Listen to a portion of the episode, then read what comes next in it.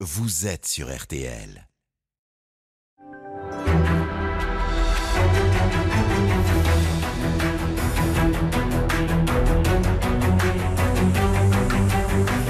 Le grand jury RTL Le Figaro LCI. Invité aujourd'hui, Yannick Jadot, candidat à l'élection présidentielle. Le débat est dirigé par Benjamin Sportouche. Bonjour à toutes et à tous et bienvenue dans le grand studio de RTL. Et d'abord un grand merci pour votre attention et votre fidélité. Selon les derniers chiffres d'audience, vous êtes de plus en plus nombreux à nous écouter. Bonjour Yannick Jadot. Bonjour. Merci d'être avec nous aujourd'hui. Et à mes côtés pour vous interroger, Marion Mourgue du Figaro. Bonjour. Marion. Et Adrien Jean de TF1 LCI. Bonjour Adrien. Bonjour. Bonjour. Cette émission est bien sûr en direct. Vous pouvez interagir à tout moment avec l'invité hashtag le grand jury.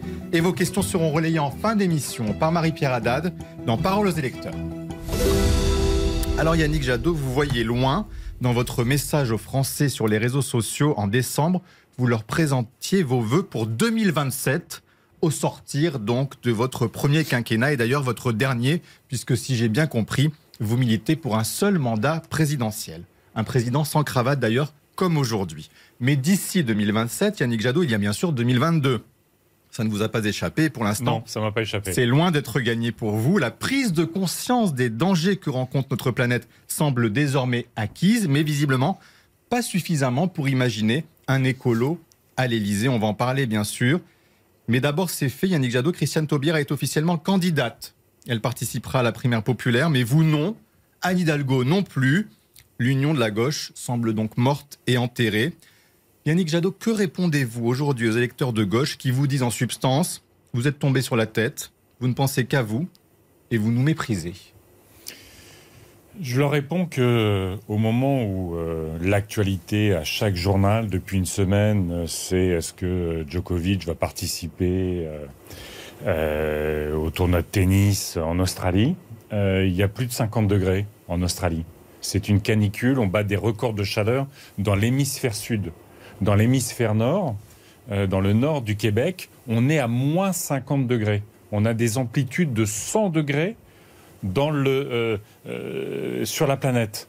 On a battu des records cet été un peu partout. Et vous savez, les canicules, c'est une très forte mortalité. Été il y a quelques jours dans les Alpes avec Eric Piolle. Et euh, là-bas, euh, c'est pratiquement 50% des stations de ski qui ne vont plus avoir assez d'enneigement euh, pour vivre du ski. Ce que je leur réponds, c'est que le climat doit être notre priorité absolue. Mais Yannick Jadot, justement, est-ce que c'est pas... Non mais pardon, parce que, que vous qu'à dites c'est la preuve priorité qu'il y a du une climat, urgence. Et qu'à travers cette priorité du climat, nous allons reconstruire l'économie et nous allons euh, euh, réinventer et relancer la justice sociale dans notre pays. Oui, mais voilà, et donc, c'est ça de campagne. Yannick Jadot, discours de campagne. s'il y a- C'est la seule justification s'il y a profonde à urgence, ma candidature. s'il y a urgence, Oui. pourquoi à ce point les candidats de gauche persistent à vouloir perdre, diviser, plutôt que Mais- à s'unir pour tenter de gagner? Mais Aucun que- de vous n'est en capacité aujourd'hui de se qualifier. Vous l'avez dit aujourd'hui, on va laisser s'installer la campagne présidentielle, on va laisser les Françaises et les Français le 10 avril décider qui sera au second tour. Et ma conviction, c'est qu'aujourd'hui, moi, ce que je veux faire dans cette campagne, c'est la guerre pour le climat. C'est pas la guerre avec la vieille gauche ou au sein de la vieille gauche. C'est qui la a- vieille gauche, pardon? C'est qui? C'est Mais- Christiane Taubira et Anne Hidalgo? Mais moi, ce que je vois, c'est que ma candidature est issue d'une primaire citoyenne qui a rassemblé trois listes qui étaient présentes dans le dernier scrutin national que nous avons eu pré-Covid, les européennes. Il y avait trois listes. Ma candidature est issue d'un rassemblement de ces trois listes. Dans le spectre de la social-démocratie, qui visiblement n'a toujours pas fait l'inventaire du quinquennat Hollande, issu de ce spectre-là, il y a trois candidatures. C'est leur sujet. C'est leur sujet, ça n'est pas le mien. Justement, Yannick Jadot. Ma, ma, ma candidature, encore une fois, c'est le climat.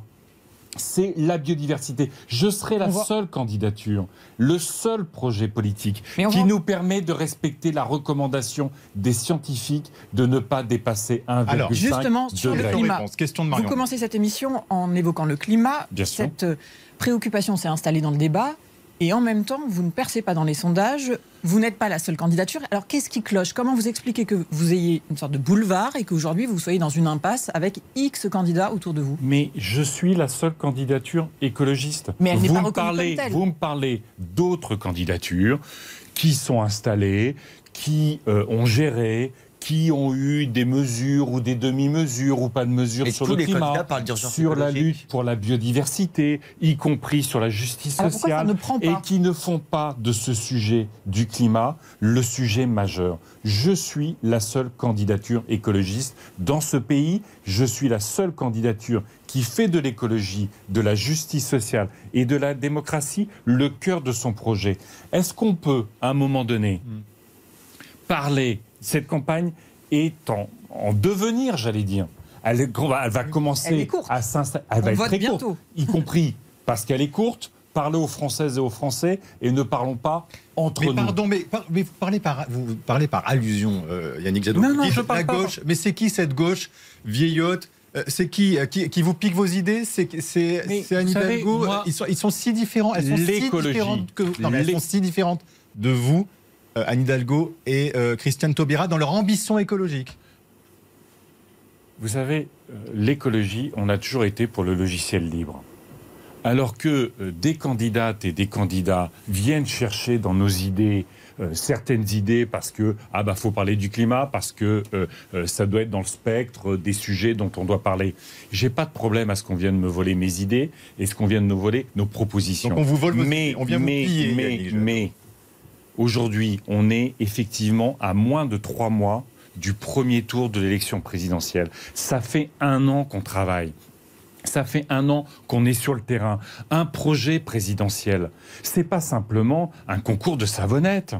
C'est pas euh, euh, une sorte de, de- sondage grandeur nature. C'est proposer aux Françaises et aux Français des solutions pour le climat et pour leur Mais pouvoir qui vous d'achat, différencie pour sur la le fond biodiversité. Quand vous voyez qu'Anne Hidalgo Mais- est sur la même idée, par exemple l'ISF climatique, Non, c'est pas le même Christiane ISF Taubira parle de climatique. la même chose, Regardez dans les détails, ce sont pas les mêmes projets. La question c'est un, est-ce qu'on fait du climat une priorité absolue? Je suis le seul. Est-ce qu'on fait de la biodiversité une priorité absolue? Je suis le seul. Été hier avec un paysan dans l'Aisne, dans mon département, dans ma Picardie. Ce paysan, il y a une vingtaine d'années, il est tombé malade à cause des pesticides. Il est tombé malade à cause des pesticides. Il contrôle toujours son sang pour savoir s'il n'a pas développé, comme trop de paysans dans notre pays, une leucémie ou une maladie de sang liée aux pesticides. Il a converti son exploitation. Il gagne plus d'argent.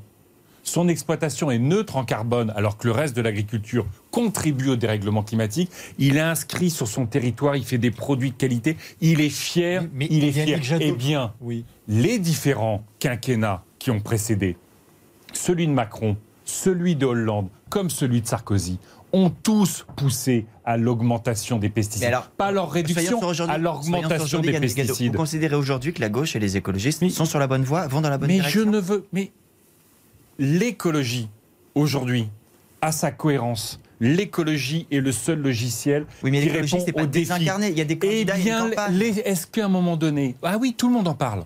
Le président Macron en parle et pourtant on prend du retard. Ça restera le président de l'inaction climatique. La droite en parle, mais ils font exactement l'inverse. Ils sont pour les énergies fossiles, ils sont contre les énergies renouvelables, ils sont pour les pesticides. Et parle une partie, Oui. eh bien elle en parle. Eh bien Alors, tant mieux. On parle mal Mais Mais je comprends pas. n'essayez. Non, non, mais vous comprenez très Non, mais très Yannick. Jadot, comment En ça se fait Avec tout ce que vous nous dire, vous n'êtes pas à 15% dans les sondages. Si vous dites l'écologie, c'est moins, vous devriez être, vous devriez être bien au-delà de vos- des franchement, 8% vous êtes, d'aujourd'hui. vous êtes trop au fait euh, de la politique. Vous, êtes trop, vous avez trop d'expérience et de, sur la, de recul sur les élections pour savoir, un, que les sondages se plantent à chaque fois. C'est quand même assez étonnant que les sondages se plantant à chaque fois, le lendemain de l'élection, les sondeurs sont Donc censés vous- être prescripteurs dites- du débat politique. Vous dites aux Je dis, rejoignez-moi aujourd'hui, vous le dites à Christiane Taubira, mais je dis, je dis à tous les humanistes, je dis à tous les progressistes que le seul logiciel politique cohérent, cohérent, parce qu'il ne s'agit pas de faire des petites touches et puis de faire de la com. C'est pas ça la politique. Regardez l'état du pays. Faut être un peu sérieux quand on se présente à une élection présidentielle. Faut avoir des réponses concrètes, crédibles pour gouverner. Pas simplement à un moment donné pour faire des réseaux Mais c'est pas sociaux ou faire autres. des images. Je vous dis ce que je fais. Je vous Bah, dis ce vous avez que l'air je de nous fais. dire en creux ce que ne font pas les autres. Je vous dis ce que je fais. Yannick Jadot, on vous, on je vous connaît prépare, avec- je à, à parler prépare. plus clair. Oui. Là, on est Je doit prépare. Mais il faut décoder.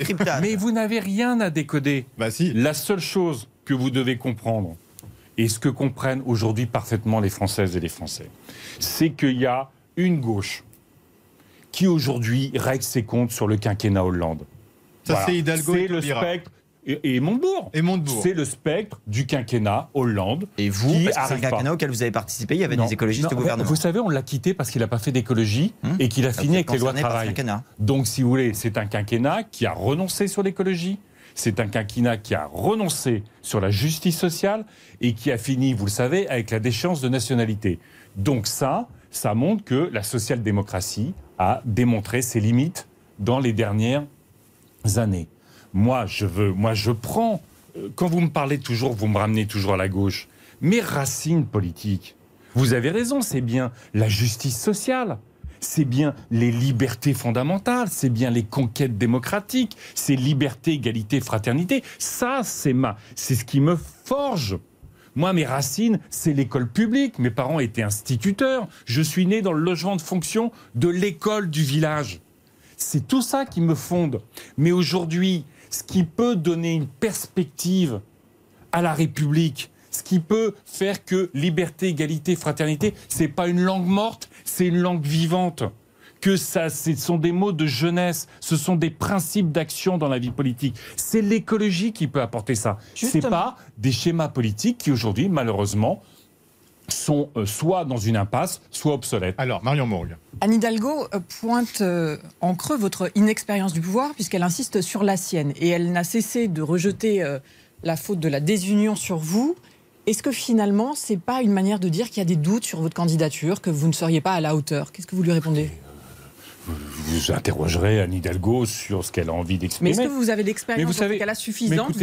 Vous dépeignez un tableau très sombre et il l'est sur la situation écoutez, actuelle. Est-ce que vous euh, auriez l'expérience pour savez, rassembler tout le monde Il y a des doutes aussi sur la candidature. C'est assez intéressant euh, que celles et ceux euh, qui gouvernent euh, depuis des années, euh, qui ont sacrifié le climat, qui ont sacrifié la biodiversité, qui ont laissé exploser les inégalités sociales, les inégalités scolaires, qui ont, mais tous ceux qui ont gouverné ces dernières années, enfin reprenez l'hôpital public, c'est pas d'hier et c'est même pas seulement d'Emmanuel Macron qu'on a fermé des lits, qu'on a euh, euh, fait euh, de l'hôpital une entreprise qui devenait rentable quand les personnels soignants euh, sont à- en burn-out, ce que l'hôpital public est au bord du gouffre. ce que je veux dire, c'est que, que toutes celles et tous ceux qui réclament la crédibilité d'avoir géré devraient s'interroger d'abord sur leur bilan, expliquer aux Françaises et aux Français pourquoi ils ont abandonné l'école, qui est l'outil indispensable, comme l'enseignement supérieur, l'outil indispensable pour avoir une société de connaissances, une société d'innovation, une société d'intelligence. Ils ont abandonné l'école publique, ils ont abandonné l'hôpital public qui est le joyau de notre politique de santé. Tout le monde s'en rend compte aujourd'hui et j'ai des propositions très Alors, fortes attendez, avant sur l'hôpital. J'étais à l'hôpital de Saint-Denis il y a quelques jours. Je discutais évidemment en réanimation, les manques de moyens, les personnels qui sont plus là parce qu'ils sont en burn-out et qui ne sont plus recrutés parce que les salaires sont médiocres, les conditions de travail difficiles. J'ai rencontré les chirurgiens, l'équipe de chirurgiens. Ils Alors, sont désespérés. Bon, En- en- non, mais Yannick Jadot, ça c'est pas c'est pas que de l'écologie, c'est la preuve que vous pouvez parler autre chose que d'écologie, donc les autres candidats peuvent aussi parler finissons sur les d'écologie. chirurgiens, pardonnez-moi. Vous savez, euh, la Seine-Saint-Denis, euh, c'est un département euh, difficile du point de vue social, y compris avec des cas en matière de santé, de- beaucoup de populations éloignées de la santé. Ils voient arriver des personnes atteintes de cancer, qui, et ces cancers sont en train de métastaser. Ils ne peuvent pas s'en occuper aujourd'hui parce que des gouvernements ont abandonné l'hôpital public. Bah, vous savez ce que les et qu'on me fait la, Mais la leçon électeurs de, gauche vous crédibilité de vous gouvernement. qui les abandonnez parce que vous n'êtes pas capable de porter ce discours sur l'hôpital que vous avez en partage de manière Mais arrêtez de vouloir, mais arrêtez de croire que, au fond, euh, L'union dans les approximations, dans les ambiguïtés, dans, avec des personnes qui ne- n'ont jamais fait de l'écologie, le cœur de leur projet serait la Alors, martingale. on n'est pas les seuls. Ce qui est la martingale, je vais vous dire en politique, Ah, dites-nous. ce qui est la martingale. Notre pays est un pays politique. Notre pays est un pays de débat d'idées. Et ben moi, ce qu'on les écologistes vont faire dans cette campagne, ils vont montrer que ce pays n'est pas condamné au suicide, comme le dit Zemmour. Que ce pays, c'est un pays de victoire, c'est un pays d'innovation, c'est un pays de recherche, c'est un pays d'invention, c'est un pays de solidarité. Et nous allons démontrer dans cette Alors, campagne que l'écologie, c'est bien l'alternative au statu quo dramatique d'Emmanuel Macron et c'est bien l'alternative aux pulsions de mort Yannick de Zemmour. il y a- il y a Nous que- sommes les pulsions de vie. Il n'y a pas que les candidats, il y a aussi des citoyens qui sont rassemblés derrière un label, la Première Populaire, qui sont plusieurs dizaines de milliers, même centaines de milliers si on prend la première vague de signatures, qui vont organiser un scrutin. Christiane Taubira a dit qu'elle y participait. Vous avez dit que vous ne participiez pas. Pour autant, votre nom sera bien soumis au vote. Est-ce que vous leur demandez de retirer votre nom? On leur a déjà demandé. On leur a déjà demandé. Ils, a- ils font des arguments juridiques comme quoi, à partir du moment où je suis candidat à l'élection présidentielle, ils peuvent instrumentaliser mon nom. C'est une mauvaise manière, vous dites? Bien sûr. Quand vous voulez renouveler la politique, vous respectez euh, euh, les personnes que vous mettez sur votre liste. D'ailleurs, ce n'est même plus une primaire, parce qu'il n'y a pas de débat. Au fond, c'est un sondage euh, à, sur un corps électoral très particulier. Donc pour vous, le Mais reconnaissez que ces personnes qui, euh, il y a quelques mois, leur ambition de rassembler tout le monde, elle était forte, elle était légitime. Moi-même, j'ai rassemblé tous les dirigeants politiques, écologistes et de gauche pour parler projet. Pas simplement pour dire euh, quelle est la meilleure savonnette qu'on va vous leur- présenter. Est-ce que, est-ce que vous envisagez des poursuites contre Mais cette non, primaire populaire pour faire pas, retirer votre nom Mais j'ai pas. Moi, je, je leur, je leur ai demandé plusieurs fois de retirer mon nom. Mais reconnaissez que, euh, euh, que ce soit d'ailleurs Jean-Luc Mélenchon et moi-même, on a toujours été depuis le premier jour très très clair sur le fait que nous ne participerions pas Donc, à cette primaire. Pour vous, Et le résultat n'aura aucune de valeur. tromperie. Non, mais juste sur le Reconnaît qu'il y a résultat. une forme de tromperie vis-à-vis des gens qui payent parfois. Re- Reconnaissez qu'il y a une forme de tromperie vis-à-vis des gens qui payent parfois pour participer à ce scrutin en faisant croire que finalement euh, les, euh, euh, les, personnes qui sont sur la liste pourraient accepter le résultat de ce vote. Il y a une forme de tromperie. C'est leur Une affaire. forme de Encore une fois- Moi, je veux parler aux Françaises aux Encore une fois, s'il y a un résultat clair, est-ce que pour vous, ça voudra dire quelque chose Non. ou vous n'en ferez rien? Bah non, puisque euh, j'ai jamais voulu participer à ça. Moi, j'ai jamais demandé aux militants écologistes euh, de participer à une primaire. Je suis issu d'une primaire citoyenne. Est-ce qu'à un moment donné, euh, sur vos antennes, on a débattu avec, euh, on a débattu beaucoup du contenu. Je crois avec une certaine intelligence, dans le respect. Nous avons montré et notre différence et notre capacité à, se rassembler autour d'un beau projet, quel projet de l'écologie. Donc, euh, moi, je suis issu d'une primaire citoyenne. À moins de trois mois de. Moi, c'est pas 2027 que je prépare, c'est 2022. À moins de trois mois de l'élection présidentielle, je ne veux plus parler entre nous. Je veux parler aux Françaises et aux Français. Nous avons des propositions très fortes et je trouve Oui, que, mais vous voyez, êtes- vous il est, il est mais midi vous êtes- 20. Non, non, mais attendez. Et vous êtes parasité Attendez, attendez, C'est la gauche qui finir. s'auto-parasite. Laissez-moi finir. Bah, C'est la gauche qui est kamikaze. Mais c'est mais c'est vous qui me posez les questions. Mais non, mais c'est monsieur la gauche- c'est ce qui se passe à gauche. Moi, je, moi, je vous dis. de ce qui se passe à mais, gauche. moi- mais parlez-moi de Et ce les qui se gens, passe dans les gens le voient. monsieur Mais Sportouche. Non, mais les gens voient ce qui se Non, passe mais à c'est gauche. donc étonnant. ça s'interroge. Non, mais c'est quand même Ils se disent, mais comment ça se Vous nous dites, vous me dites que la primaire populaire parasite le débat politique, j'en conviens. Vous me dites que toutes ces histoires nous empêchent de parler aux Françaises et aux Français, j'en conviens. J'ai toujours dit que je ne participerai pas à la primaire populaire et ça fait 20 minutes que plutôt que de parler 18, du climat, de l'école, de la pandémie, des questions internationales qui passionnent. Yannick, vous savez, quand je suis sur le très terrain, bien que les gens de gauche, on les interroge. quand je On les sur ils le sont terrain, désemparés. Ils sont mais quand désemparés. je suis sur le terrain, Hmm. vous pensez qu'on me parle de la primaire populaire?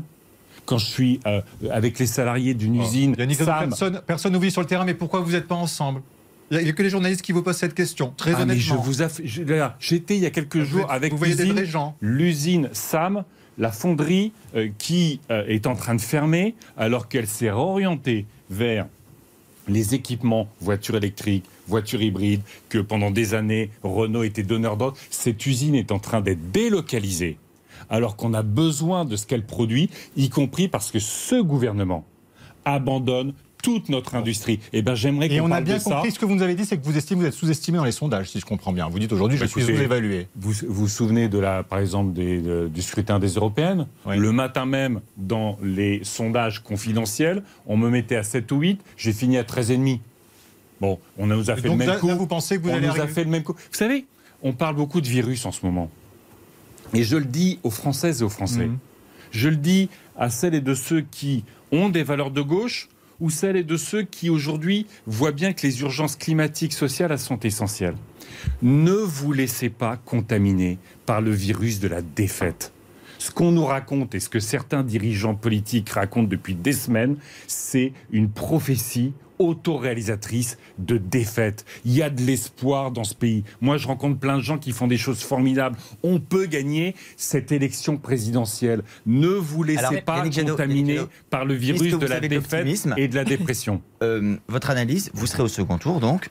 Oui. Face à qui, à votre avis, le pays dit quoi aujourd'hui? Ce sera face à Ah, Macron, J'aimerais que ce soit Pen, face à Emmanuel Macron, très clairement. Je trouve que pour la, la santé de notre démocratie, pour euh, euh, la profondeur euh, des différences de modèles euh, qui, est portée par Emmanuel Macron et par l'écologie, euh, ce que ça veut dire sur la manière de gouverner, ce que ça veut dire sur... vous savez, moi, une de mes propositions fortes, c'est un revenu citoyen au niveau du seuil de pauvreté, donc plus personne ne sera sous le seuil de pauvreté, à 880, 885 selon l'évolution du revenu médian, parce que le seuil de pauvreté, c'est euh, euh, un des calculs, c'est 50% du revenu médian, hein, qui sera accessible dès 18 ans.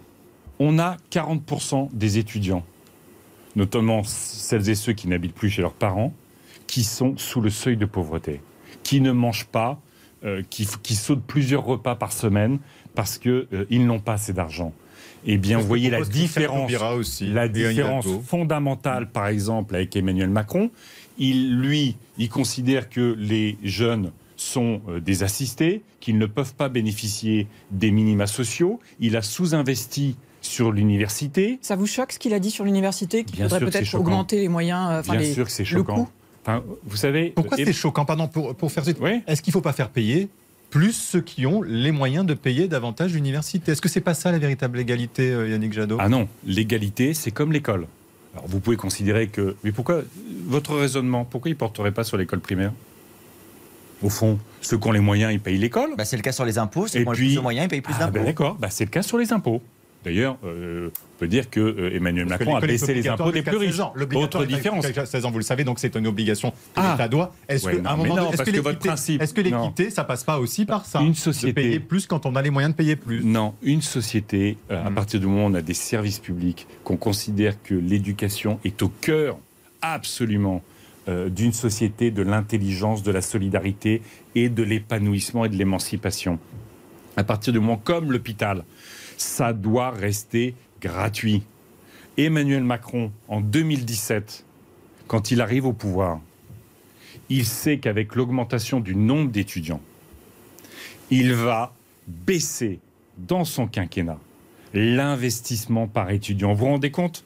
Au- En 2022, au 21e siècle, quand la compétitivité, la solidarité, la vitalité, la cohésion sociale dépend autant de l'éducation, dépend autant euh, de notre capacité à investir sur l'enseignement supérieur, la recherche, l'innovation, il a décidé délibérément de sacrifier l'enseignement supérieur et l'université. Vous dites ça a? Augmenté sur les classes préparatoires, ça a baissé sur les universités. Eh bien, c'est choquant. Et maintenant, qu'est-ce qu'il dit? Moi, j'ai sacrifié l'université et en plus, je vais créer encore plus d'inégalités sociales et scolaires à l'entrée de l'université. C'est choquant, mais ça, ça révèle ce qu'a été Emmanuel Macron, au fond, sur la jeunesse. C'est le président le plus jeune de la Ve République et c'est le président le plus anti-jeune de la Ve République. Ça en dit long. Le pré- Adrien Gindre, toujours sur l'élection à venir, bien sûr, le second tour. Sur la question du- des parrainages également, euh, Ça va. oui, mais il n'y a pas que les vôtres, il y a Ah. ceux des autres candidats. Euh, il y a par exemple Éric Zemmour qui euh, fait valoir qu'il a euh, certaines réticences de la part des élus. Est-ce que vous êtes de ceux, comme Anne Hidalgo ou Sandrine Rousseau, qui considèrent qu'il ne serait pas problématique qu'Éric Zemmour n'ait pas ses parrainages Ou est-ce que vous souhaitez qu'il les ait au nom du, Alors, du vous débat savez, démocratique? euh, on a ce débat à chaque élection présidentielle. La réalité, c'est qu'à chaque élection présidentielle, celles et ceux qui veulent se présenter et qui existent dans le débat politique ont leur parrainage. Donc on arrête de faire ce faux débat autour des parrainages. Mais pour ma part, euh, vous me parlez d'Éric Zemmour, euh, euh, vous me parlez de Jean-Luc, on parle souvent de Jean-Luc Mélenchon. Quand on est partie prenante comme ça euh, du débat politique, il faut que le débat d'idées aille jusqu'au bout. Donc ils aient leurs 500 qu'ils signatures. qu'ils puissent se présenter à Donc l'élection quand Sandrine présidentielle. Rousseau dit que c'est pas grave pour la démocratie, ça vous gêne? Non, elle critique Éric Zemmour. Elle a raison. Non, non, Il est- Elle dit s'il n'a pas les est- 500 elle est- parrainages, il est, il est condamné. Il a été condamné pour incitation à la haine raciale. Regardez, Est-ce que ça devrait l'empêcher Est-ce que ça, ça devrait l'empêcher de se 14% dans le présenter c'est pas la loi aujourd'hui. Mais je pense qu'effectivement, euh, euh, un candidat ou un, candidat ou une candidate euh, qui serait condamné pour des faits qui sont tellement à l'opposé des valeurs de la République, des valeurs de la République, que je pense que ça devrait être disqualifiant. Mais ça, c'est aux électrices et aux électeurs de le, de le- de le dire. Mais vous souhaitez qu'il ait ces 500 signatures Moi, je veux que le débat politique ne, euh, ne soit pas tronqué par des règles Mm. Qui, à la fin, n'ont jamais empêché personne de se présenter. Même la salle, il a ses, il a ses signatures. Donc, Même pensez- euh, Mais quoi, euh, Nathalie Arthaud et l'autre, ils ont leur que c'est une signature. comédie que joue euh, Zemmour Non, ça peut et- être compliqué à trouver. Mais à la réalité, à la fin, c'est qu'ils finissent toujours par trouver. Jean-Marie Le Pen a déjà été empêché de se présenter euh, pour Quand une question de parrainage en 81, je crois, de mémoire. euh. On pourrait vérifier ça. Si, si, mais je On veux pourrait dire- Il a vérifier. plutôt une bonne mémoire, vous savez, euh, Adrien Jean. Mais il on va était pas vérifier. né. Il était pas né. ça 81. ne nous empêche pas de connaître l'histoire, heureusement. Mais dites-moi, vous dites, tout- vous dites tout à l'heure que euh, Éric Zemmour euh, était animé par des pulsions de mort. oui, bien sûr. C'est-à-dire Mais écoutez, tout son discours est mortifère. D'ailleurs, il en a fait un best-seller, ça s'appelle Le suicide français. Qu'est-ce qu'il raconte en fait? Il, il, il, il émet en permanence, effectivement, des pulsions de haine, des pulsions de- d'enfermement, de, rétrécissement, euh, euh, euh, des pulsions qui visent à exclure de la société, euh, on l'avait bien compris, les musulmans, ça, ça a été tout le début de sa campagne, et puis maintenant, y compris les handicapés. Ça le disqualifie selon vous? C'est Et moi, ça le disqualifie politiquement.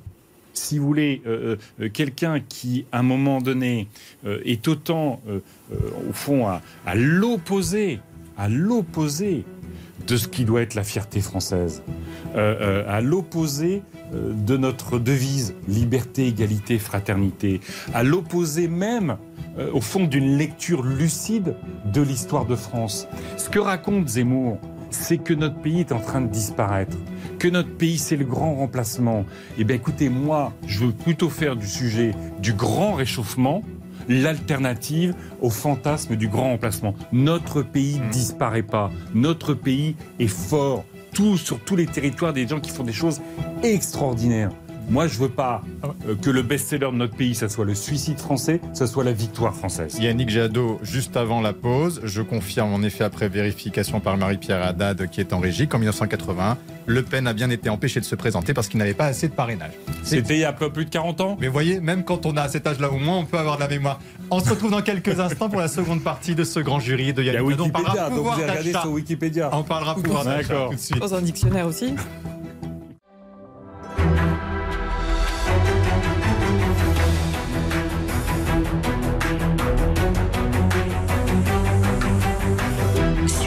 jury RTL Le Figaro LCI. Invité aujourd'hui, le candidat à l'élection présidentielle, Yannick Jadot. Le débat est dirigé par Benjamin Sportouche. Avec à mes côtés Marion Mourgue du Figaro et Adrien Gindre de TF1 LCI. On en vient au pouvoir d'achat et d'abord à l'électricité, puisque la facture d'électricité aurait pu augmenter considérablement. Le gouvernement a fait en sorte que ce ne soit au final que 4% d'augmentation. Yannick Jadot, est-ce que vous, président, qu'auriez-vous fait? Est-ce que vous auriez dit aux Français, ben écoutez, c'est le vrai prix de l'énergie, il faut le payer, de manière à encourager à une limitation de la consommation et une sobriété énergétique Est-ce que vous auriez laissé le prix de l'électricité à son véritable coût, à son coût réel?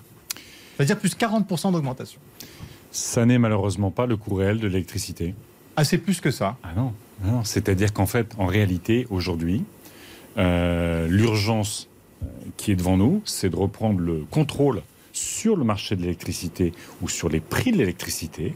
Donc, il y a une mesure urgente à prendre et ça tombe bien euh, Emmanuel Macron euh, préside euh, le Conseil de l'Union européenne, c'est de remettre en cause les directives européennes sur le marché de l'électricité qui fait qu'on paye le coût de l'électricité.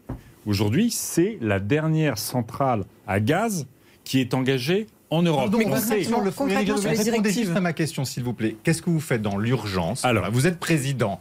Vous voyez mais l'électricité qui va augmenter de 40%. Vous dites, bon, écoutez, je fais en sorte, là, très vite, que ce soit 4%, comme le fait le gouvernement, ou vous Benjamin laissez Sportouche, le Benjamin prix Sportouche, le coût nous réel. avons, on fait comme on a fait, euh, notamment dans la crise budgétaire face au Covid, on a suspendu toutes les règles budgétaires, toutes les règles relatives aux aides d'État. Je suspends les règles européennes en matière du marché de l'électricité qui font qu'aujourd'hui on paye une électricité beaucoup plus chère parce que nous sommes contraints par ces directives européennes. Donc vous, le défenseur de- de l'Europe, Ouais, vous dites voilà. il faut des règles nationales.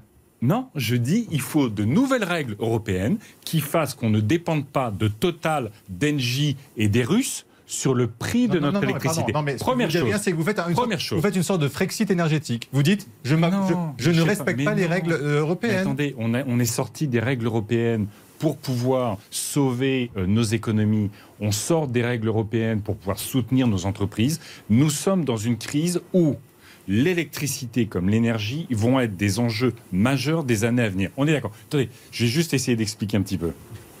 Aujourd'hui, c'est quoi la situation de la France? On est en déficit de production d'électricité parce que notre parc nucléaire souffre terriblement de son vieillissement et des problèmes de sûreté. Nos plus gros réacteurs sont à l'arrêt parce qu'ils ont des On problèmes revenir, mais de sûreté. Nous n'avons pas, et les différents gouvernements, et le gouvernement Macron n'est pas le premier, nous avons sous-investi sur les économies dans nos logements qui permettent de réduire nos consommations, donc d'améliorer notre pouvoir d'achat. Nous avons en France, vous le savez, très sous-investi sur les énergies renouvelables. Donc aujourd'hui, on se coincé. On retrouve coincé entre le nucléaire qui fonctionne plus et le gaz qui est une énergie une fossile qui dépend des Russes. faisons les choses les unes après les autres. Sortons-en. Alors sortons-en. Alors justement sur l'électricité, sur Sur EDF. Reprenons le contrôle. Alors, reprendre Marion le contrôle. Est-ce que ça passe par une modification du statut d'EDF Oui. Aujourd'hui, on rappelle que l'État détient presque 84%. Oui, Est-ce qu'il faut aller plus loin? Qu'est-ce Oui. qu'il faut changer? Il faut reprendre le 100%? contrôle total d'EDF. Donc, reprendre Il faut remettre EDF comme un établissement public, industriel et commercial, un EPIC. Mais pour- qu'est-ce que ça changerait par rapport à aujourd'hui où finalement l'État a réussi à imposer euh, ce qu'il voulait? Est-ce que Ah, ça j'avoue. Bah, on passe notre temps à regarder euh, quand l'État euh, ferme une centrale nucléaire, on paye des indemnités astronomiques à EDF et aux actionnaires. Aujourd'hui, vous avez un opérateur EDF qui est en train de faire, euh, à travers les décisions du gouvernement, est en train de se faire harakiri pour que EDF, pour Et que le Total, gouvernement pour a- que Total et Engie Qu'est-ce que ça changerait fassent des records de bénéfices et versent des dividendes astronomiques à leurs Et actionnaires. donc ça coûte combien d'avoir 100% d'EDF pour le budget on est autour de 5-6 milliards. C'est beaucoup moins cher 5 que les. 6 milliards pour les 15% restants dont l'État n'est pas actionnaire. Écoutez, regardez la capitalisation boursière d'EDF. Vous savez, les électriciens voisins, qui vous prenez un, un groupe comme Enel, le, le- le grand électricien euh, euh, italien, lui, il a choisi de faire la transition énergétique, efficacité renouvelable. En 10 ans, il a multiplié par 4 sa capitalisation boursière. L- côté Il n'y aura EDF, plus de fournisseurs Gros- d'électricité privés. Oui. euh, mais si, c'est pas, on non, arrête c'est avec les pas un monopole de production électrique. Ce que je veux, c'est que EDF devienne un outil stratégique puissant, cohérent, au service de la transition énergétique. J'ai proposé sur les questions de pouvoir d'achat, vous le savez, plutôt que de baisser la fiscalité pour tout le monde, j'ai proposé un chèque énergie de euh, 300 euros pour les 6 millions de familles les plus pauvres, les plus impactées par la hausse des coûts de l'énergie. Ça, c'est la mesure conjoncturelle. L'autre mesure conjoncturelle, c'est qu'on arrête de dépendre des yo-yo et euh, des stratégies de chantage des Russes et des autres sur le gaz.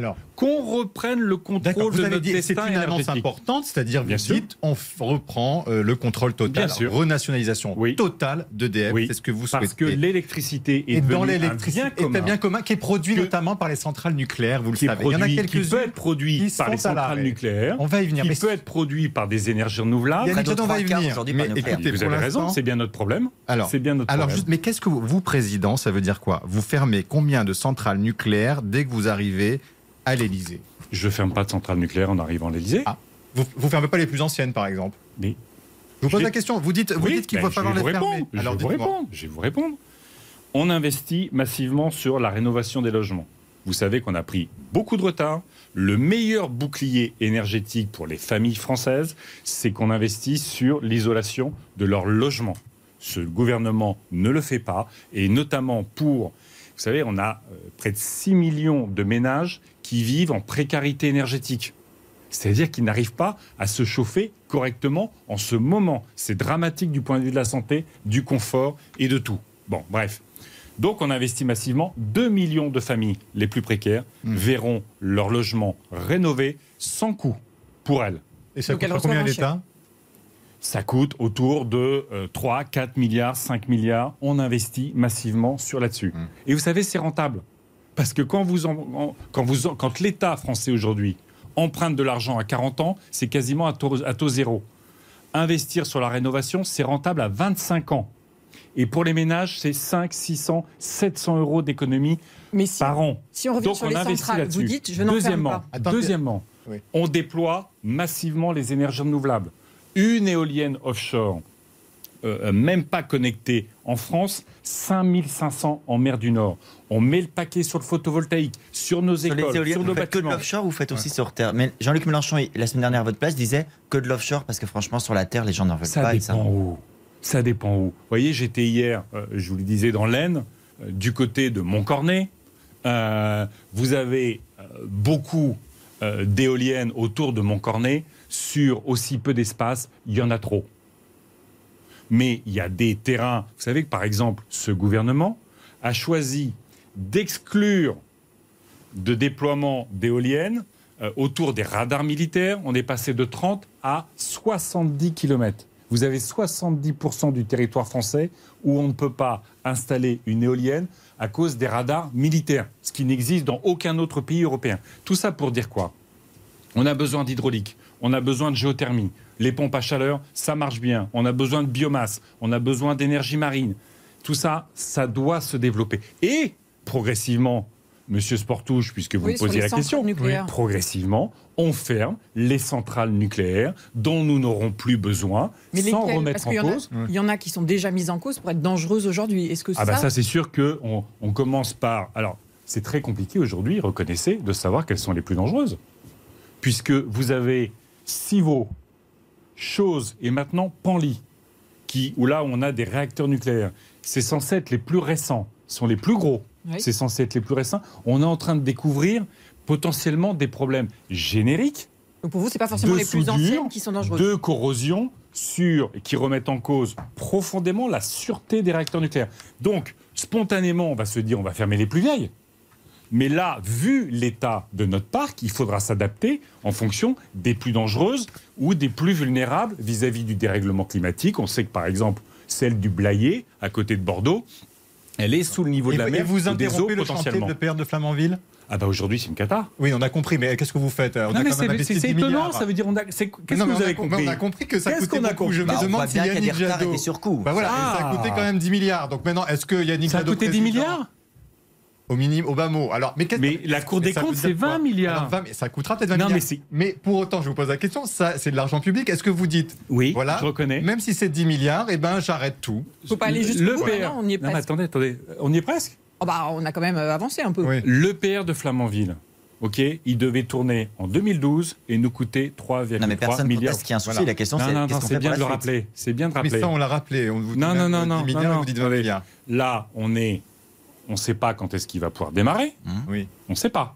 Hein S'il démarrait en 2023, ce qu'ils nous promettent, il s'arrête dès 2024 parce que même le couvercle de la cuve, il faut le changer. Et selon la Cour des comptes, on est à 20 milliards. Vous vous rendez compte? Mais donc vous nous avez pas dit si vous Oui. arrêtez tout, si Oui. vous continuez. Vous arrêtez. Parce que parce coûte moins cher d'arrêter aujourd'hui Voilà. pour vous. Mais parce qu'il est dangereux ce réacteur. Ah, en Enfin, plus, il vous a- dangereux. Mais il vous, vous savez qu'il y a des enquêtes sur le réacteur EPR de- en Chine? Parce que euh, euh, il a il y a des fuites. On avance. qui ont Il y a été- vrai compris. Donc, on- Non, non, non, vous n'avez pas compris. bah Non, si, non. on a compris que c'est dangereux. que- non mais vous rendez compte, d'argent, vous vous on rendez compte, vous rendez compte, c'est quand même extraordinaire. On a un EPR, c'est un fiasco absolu. C'est un fiasco absolu. Personne, pas un ministre, pas un responsable d'EDF n'est devant une commission d'enquête pour justifier des Ah, 17 vous voulez une commission d'enquête Bien parlementaire sûr. Ah bah écoutez, c'est bien de le dire. Je ne sais pas si vous l'avez déjà dit, mais vous voulez une commission d'enquête parlementaire Mais bien pour sûr. que je- euh, Mais moi j'aimerais, j'aimerais, y compris, moi, moi j'aimerais. Vienne, vienne devant cette commission, par exemple. Mais c'est, c'est quand même le minimum. Vous vous rendez compte que 17 milliards, c'est presque le budget de l'enseignement supérieur. Et vous avez des gens qui brassent les milliards d'euros d'argent public sans jamais rendre de compte. Et vous avez un président de la République comme Zemmour. Ils ont le même programme nucléaire. Macron, Zemmour, le même programme nucléaire. On va en faire 6 ou 10 de plus. Peut-être que sur le nucléaire. Ouais, enfin, ils ont le même programme Alors, nucléaire. justement, sur Emmanuel Donc, Macron, sur en fait, l'écologie, il y a un fiasco, le retrouver. Il y a un fiasco et vous en faites 6 fois plus en considérant Alors, que 6 Bon, fiascos, ça peut être un vous, succès. Vous allez vous retrouver avec Emmanuel Macron au Parlement européen à Strasbourg mercredi. C'est vrai. Geindre. Qui d'ailleurs n'a encore rien dit sur le nombre de réacteurs qu'il veut construire, mais passons. Euh, on voit bien qu'il est égal à la volonté de faire de cette présidence française de l'Union européenne un moment de main tendue écologique, puisque du côté d'Emmanuel Macron, on dit que dans une logique de rassemblement pour inventer une écologie compatible avec la croissance économique et la justice sociale, bah, vous pourriez travailler ensemble, il pourrait travailler au-delà de sa propre majorité aujourd'hui. Est-ce que vous êtes prêt, avec Emmanuel Macron, à faire de cette présidence française un succès écologique? Mais je suis parlementaire européen. On se bat pour que l'Europe soit un succès. On se bat depuis des années pour que l'Europe soit une Europe du climat, de la réindustrialisation, de la justice sociale. Donc moi, je me battrai toujours au service de l'Europe parce que c'est au, ser- au service de la France. Mais Emmanuel Macron, vous savez, j'étais euh, à Glasgow sur le climat, la grande conférence sur le climat. Qu'est-ce qui s'est passé à Glasgow? J'en ai fait pas mal des copains, euh, des conférences sur le climat. Et pour la première fois dans l'histoire des COP, vous savez, c'est l'Union européenne qui négocie en notre nom.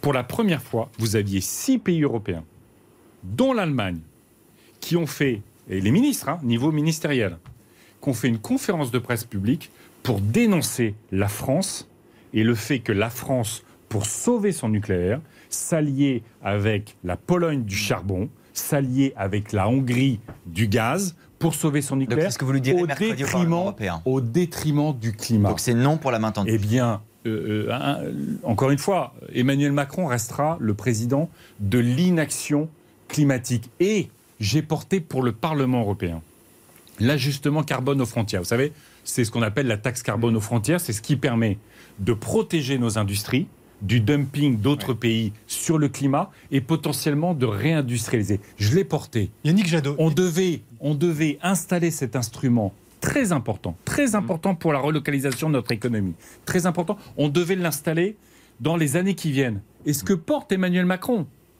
c'est une phase de transition jusqu'en 2036. 2036, mais c'est le film Dites- dites- Don't Look Up. Don't Look Up que vous avez vu et que Ah, mais vous- comme- vous que- que- je pense. Juste une petite question tout de même. Si Et vous on n'êtes en a pas hein. Si vous n'êtes pas élu et qu'Emmanuel Macron est président de la République à nouveau, vous ne serez jamais son ministre de l'écologie. Ah non.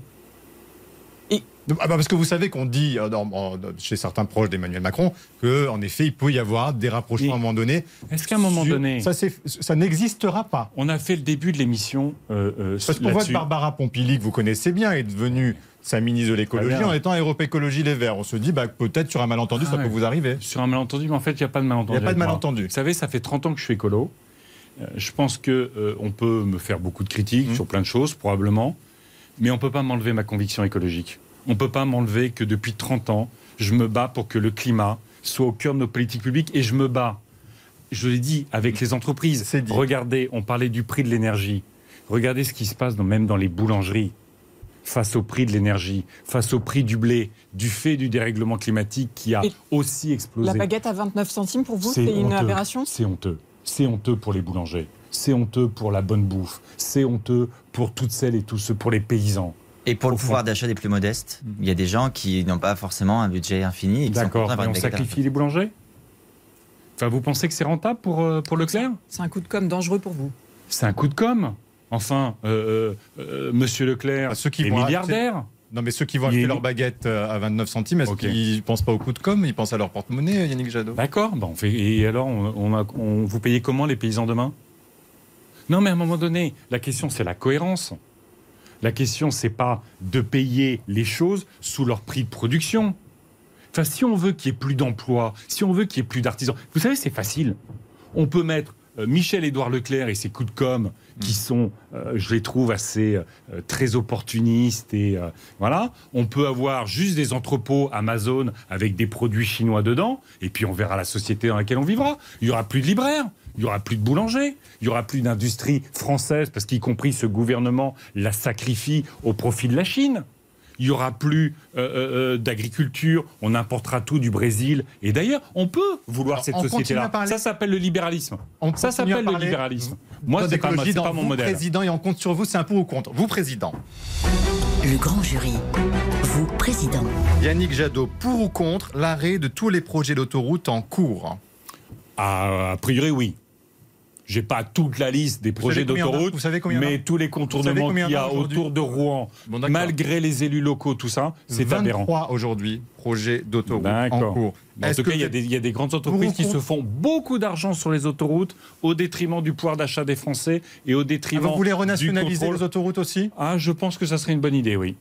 Donc Je pense que ça serait une bonne idée. En tout, cas, des autoroutes. en tout cas, la façon dont Emmanuel Macron a en Mm. permanence euh, négocié les concessions autoroutières au profit Mm. des sociétés d'autoroutes au détriment des automobilistes est profondément choquant. ou contre l'arrêt de tous les projets de lignes à grande vitesse À celle qui part de Bordeaux euh, Oui, pour mais aller les dans autres- le sud, oui, parce qu'en fait, si on investissait, si on investissait, attends, je finis, si on investissait sur Mm. les voies existantes pour les restaurer, parce que ça fait longtemps qu'on les entretient plus. Mm. Vous savez que c'est quoi la différence de temps entre restaurer les voies existantes et mettre une LGV C'est 20 minutes. 20 Mais minutes vous me dites, même pour sauver 7 et Montpellier, milliards. Perpignan 20 et minutes Marseille, pour sauver 7 milliards. Mont- Moi, je veux des trains du quotidien. et Montpellier, Perpignan, Marseille, Nice, qui sont en... vous président, vous les mettez en œuvre ou pas? Euh, tout, moi, je ne mets pas en œuvre la construction d'LGV. Très bien. Je Pour suis ou pour contre- le train. Pour ou je suis pour le train. taxer davantage les billets d'avion justement? Oui. Combien? Écoutez, il faut voir. Euh, De toute façon, là, aujourd'hui, euh, le scandale, c'est. Il y a deux scandales Mm. aujourd'hui, d'ailleurs, en ce moment. Il y a un, euh, quand vous mettez un plein dans votre voiture, vous payez beaucoup de taxes.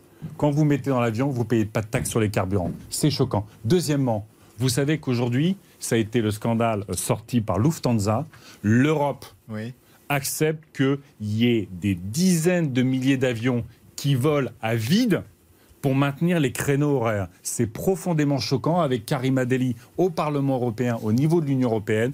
On veut suspendre ces règles débiles qui font qu'aujourd'hui on fait tourner des avions à vide. Enfin, dernier Oui. ou contre la vitesse maximale à 30 km dans tous les centres-villes de France. 30 Ah, les, km/h. les- les- les centres-villes, c'est pas mal, oui. C'est pas mal. Une question Juste, sur on le parlait à la carburant. fois Mm. carburant, écologie, pouvoir d'achat. Les prix à la pompe, vous, président, qu'est-ce que vous faites? Est-ce que vous faites en sorte qu'ils arrêtent d'augmenter ou est-ce qu'on laisse? Je vous ai dit, moi, euh, un, euh, on fait un chèque énergie de 300 euros pour les 6 millions de familles qui sont les plus en difficulté. Deux, on fait un chèque énergie de 100 euros supplémentaires pour 15 millions de familles au-dessus. Et puis, euh, moi, je, je mets en place le covoiturage gratuit la première année pour que les Françaises et les Français, quand il n'y a pas d'offre de transport collectif, et il y a beaucoup de territoires où il n'y a pas d'offre de transport collectif, on puisse mettre en place le covoiturage et que ça ne coûte rien aux Françaises et aux Français. C'est bon pour le pouvoir d'achat, c'est bon pour le climat, c'est bon pour la pollution de l'air et ça réorganise notre façon de nous déplacer. Une question sur le Covid. Le pass vaccinal va être voté aujourd'hui. Vous étiez contre. Oui. Qu'est-ce que vous faites si vous êtes élu président? Vous l'abrogez euh, tout de suite Euh, Ça peut être quand même utile? j'espère qu'on sera euh, dans une situation où euh, la pandémie euh, aura baissé. Ça vient vite le mois d'avril, hein. Je sais, vous avez raison. Vous serez peut-être président très bientôt. Donc, euh, euh, pour ma part, pourquoi c'est une, mauvaise idée le pass vaccinal? Un, parce que moi, ma boussole depuis le début de cette pandémie, c'est la science. Et les scientifiques, il y a encore eu une tribune de 1200 scientifiques sur le Covid la semaine dernière. Le Conseil scientifique, l'Organisation mondiale de la santé disent il faut convaincre plutôt que contraindre. Et quand vous avez, en- dans le même temps, Donc vous avez oublié le aussi pass, l'obligation vac- le vaccinale. pass vaccinal et l'insulte du président de la République, ça veut dire quoi? Ça veut dire que aujourd'hui Emmanuel Macron fait de sa politique de santé un référendum pour ou contre lui, c'est extrêmement dangereux. Donc pour vous, il dans la instrumentalise situation cette crise? Mais bien sûr qu'il instrumentalise cette crise. Je regrette que euh, on n'ait pas mis le paquet, y compris, ça n'est pas dans cette loi, sur les capteurs de CO2. Tous les scientifiques le disent. Le, le gouvernement le Alors, fait pas. justement, sur- sur On ne fasse pas la levée des brevets Vous avez demandé- pour vacciner dans le monde rebondir sur entier. ça, Yannick Jadot. Vous avez demandé il y a quelques jours la démission de Jean-Michel Blanquer. Oui. Il a reçu les représentants des personnes de l'éducation. Il y a eu des bougées. Est-ce que vous demandez toujours sa démission? Et j'ajoute un complément. Si vous, un jour, un de vos ministres est en difficulté face à des interlocuteurs de son secteur, vous le ferez démissionner? Alors ça, c'est une drôle de façon de- de- d'évoquer le, le- le sujet. La question, c'est pas est-ce que Jean-Michel Blanquer est en difficulté? C'est, vous savez, pour moi, dans ce quinquennat, on l'a vu, c'est Emmanuel Macron qui décide de tout. Bah. Je n'ai jamais, je n'ai jamais appelé à la démission d'un ministre dans ce quinquennat parce que c'était Emmanuel Vous Macron. n'avez pas appelé à la démission de Jean-Michel Blanquer ces derniers si, jours si, si, j'y arrive. Mais Jean-Michel Blanquer a une spécificité, c'est qu'il méprise le corps enseignant. C'est pas qu'il porte une mauvaise politique. Ça, on va avoir un débat d'idées sur la conception de l'école, sur les effectifs, sur les rythmes scolaires, sur Parcoursup, tout ça. On va avoir le débat d'idées. Mais c'est que euh, Jean-Michel Blanquer et ce gouvernement, c'est ça qui est grave. C'est qu'ils ont laissé l'exaspération s'installer. Ils ont laissé l'épuisement des enseignants, des parents d'élèves et des élèves s'installer. Parole aux électeurs. Et il a méprisé toutes Il ces personnes-là. Et vous dites que c'est un référendum qu'il est en train de faire pour ou contre sa politique sanitaire. Donc vous dites aux gens Oui. de voter contre lui. C'est ça? Non, je dis aux gens de se vacciner, même s'ils détestent Emmanuel Macron. Même pour la quatrième dose, vous dites? Oui. On n'y est pas encore, franchement. Ah bah, va venir lui. Ah, bah, Le attendez, débat est est-ce qu'on peut avoir les débats les uns après les autres Je dis aux Françaises et aux Français, Très bien. vaccinez-vous, vaccinez-vous, vaccinez-vous. Je dis au président de la République de se battre pour lever les brevets, pour que le monde entier puisse se vacciner. C'est bien pour les pays Parole du aux Sud, électeurs. c'est bien pour les, euh, éviter l'émergence de nouveaux variants. Et je dis, mettons des capteurs de CO2 dans nos écoles Ça, vous l'avez pour qu'on évite les contaminations. Parole aux électeurs. Le grand jury. Parole aux électeurs. Bonjour Marie-Pierre Haddad. Bonjour à tous, bonjour Yannick Jadot. Bonjour. Alors dans les questions des internautes que nous avons reçues, il y a la question de Sandrine qui nous a écrit sur le compte Twitter de RTL et elle vous interroge sur le chlordécone. Sa question est très directe, écoutez-la. Yannick Jadot, bonjour. Comme vous le savez, le chlordécone est un scandale environnemental et sanitaire, mais aussi économique et social. Vous, président, dépolluez-vous les sols et indemnisez-vous les victimes. Oui, Donc euh, c'est un scandale vous, euh, président, absolu. vous engagez à le faire. Bien sûr, c'est Bah, un scandale court absolu. c'est clair. Là, on n'a pas besoin de. Parce qu'on a d'autres questions. Non, juste, juste parce qu'on ne parle pas souvent des Outre-mer. Pardonnez-moi. Mais là, on ne parle pas souvent des. Outre-mer. 90% de la population qui est contaminée. On a, euh, euh, parmi, sur certains cancers, les taux les plus élevés au monde. Le taux les plus élevé au monde. C'est dit. Donc il faut que ce soit une action majeure. Autre question. Oui, Anne Hidalgo vient d'être interrogée sur le fait euh, qu'elle puisse retirer sa candidature pour vous rallier et sa réponse est plutôt directe aussi. Là, elle dit ce n'est pas en demandant à l'autre de renoncer qu'on arrivera à créer une dynamique. Écoutez, vous savez, moi, il y a cinq ans, Mm. quand la situation politique, c'était que je me retire au profit de Benoît Hamon pour nous donner une chance, je n'ai pas, fait appel à une primaire. Donc vous lui demandez de J'ai vous pas rendre l'appareil. Vous lui je demandez. n'ai, je n'ai Vous pas. lui demandez de, de- Non, la question, c'est pas de rendre l'appareil. C'est pas chacun son tour. C'est pas comme ça que ça se construit la politique. Ce que je dis Mm. aux socialistes, qui, à mon avis, euh, Mm. euh, regardent euh, le paysage de leur ancienne famille ou de leur famille politique avec euh, probablement euh, beaucoup de déprime et euh, de déception. Je leur dis, prenez Faites part, indé- venez, rejoignez-nous avec vos idées, vos projets, Merci. votre histoire et faisons de l'écologie le grand moment de cette élection présidentielle et la victoire de 2022. Merci. Yannick Jadot. Est-ce que vous nous dites quand même qu'en cas Ah. de second tour, Emmanuel Macron face à un autre candidat de droite ou d'extrême droite, vous voteriez pour Emmanuel Macron ou pas? Les écologistes ont toujours pris les responsabilités pour empêcher l'extrême droite d'accéder au pouvoir, mais ma seule détermination, c'est de faire en sorte que l'écologie prenne le pouvoir dans ce pays, gouverne les cinq prochaines années, et donc Merci. je suis Yannick et nous Jadot. sommes, nous Merci. sommes tous concentrés On pour gagner cette élection ici. présidentielle. Très bonne semaine à tous. Merci de nous avoir suivis. À la semaine prochaine.